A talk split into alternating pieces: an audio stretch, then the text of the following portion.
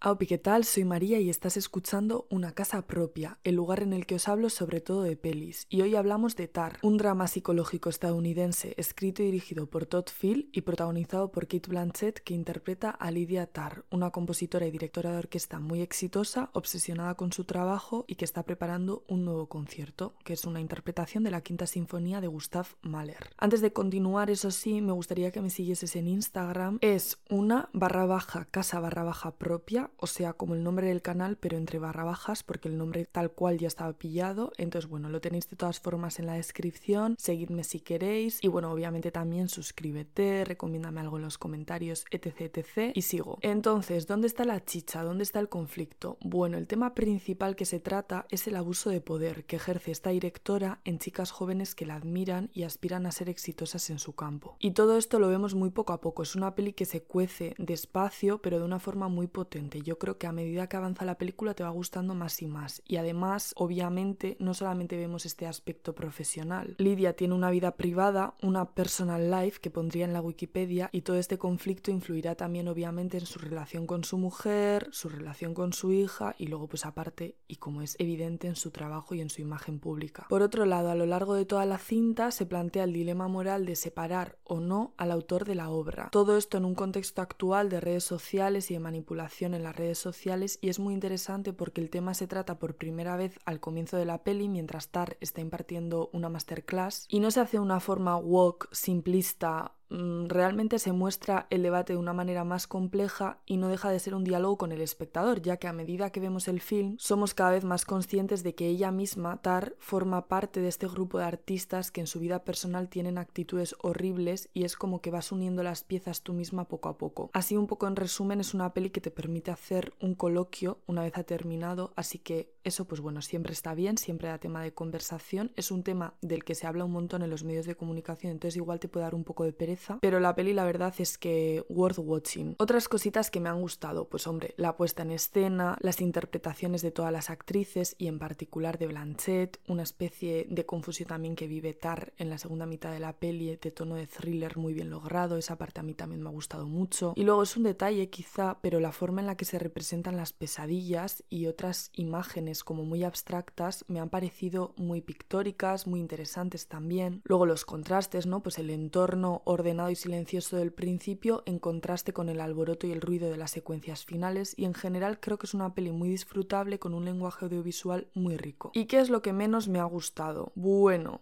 por un lado, la secuencia inicial es una entrevista de 15 minutos en la que se habla de música clásica puramente, lo que creo que puede echar atrás a gran parte de la audiencia, porque es un poquillo pedante. A mí personalmente la entrevista sí que es cierto que me sacó de la historia por momentos, porque no podía dejar de ver que el texto estaba memorizado y lo que podría parecer o debería parecer una conversación espontánea y natural, me parecía más bien algo memorizado y recitado por la actriz. Sí que es cierto que después de reflexionar, después de terminar de ver la película, el hecho de que Francesca conozca de memoria la extensísima presentación que el entrevistador hace de, la maestro, como la llaman, nos lleva a pensar que Lidia ha realizado prácticamente la misma entrevista decenas de veces. Entonces, en este sentido, sí que tendría sentido, valga la redundancia, la sensación de estar viendo algo ya ensayado. No sé si me he explicado, pero bueno, te ves la peli y me vas a entender perfectamente, creo yo. Cambiando de tercio, la peli dura 2 horas 40 y tengo que decir que a mí me parece excesivo, no por esta peli en particular, todas las pelis. O sea, 2 horas 40 me parece que es demasiado.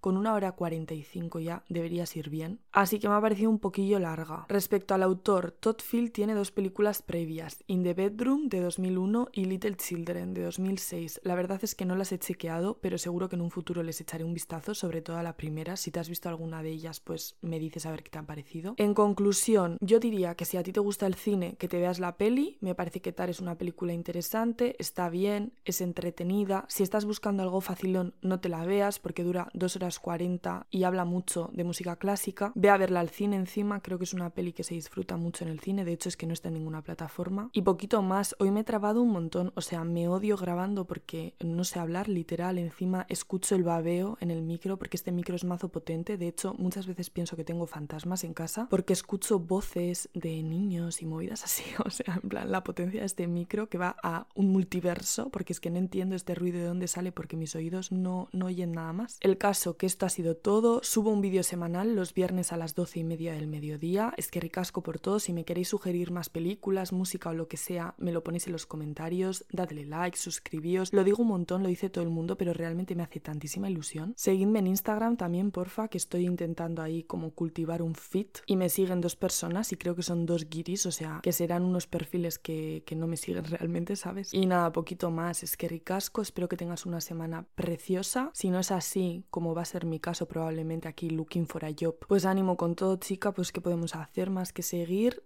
y nada, nos vemos la semana que viene. Por cierto, puse una encuesta a ver si alguien se había visto Gap. Eh, esa encuesta no me la ha contestado nadie. Si alguien que me esté escuchando, y por alguien me refiero a una Lesi que me esté escuchando, ha visto Gap y quiere que hable de ello, que me lo ponga en los comentarios, porque un comentario bastará para que yo haga un vídeo de 20 minutos hablando de Gap. Lo que pasa es que es tan friki. Por cierto, una cosita súper random. El otro día estuve escuchando Last Dance del disco Disintegration de The Cure y estaba escuchando y digo, ojo, este me recuerda algo, me recuerda algo y me recuerda mazo a dolerme de Rosalía. ¿Alguien me puede confirmar a ver si esto tiene algún tipo de relación? Porque yo vi que Rosalía escuchaba The Cure y yo creo que se ha inspirado en esa canción, pero me parece una canción tan como aleatoria. Bueno, en fin, la semana que viene, por cierto, voy a hacer un vídeo de Scream. Estoy muy contenta porque se estrena la sexta parte, no sé lo que nos deparará, la semana que viene hablamos más de esto, pero tengo bastantes ganas, la verdad, de vérmela ahí en los cines. Ojalá la pongan en el autocine y vaya a vérmela al autocine comiéndome unos nachos con queso. Pero bueno, de esto hablamos ya la semana que viene. Un besito enorme, un abrazo como decía, espero que pases bien el día. Agur.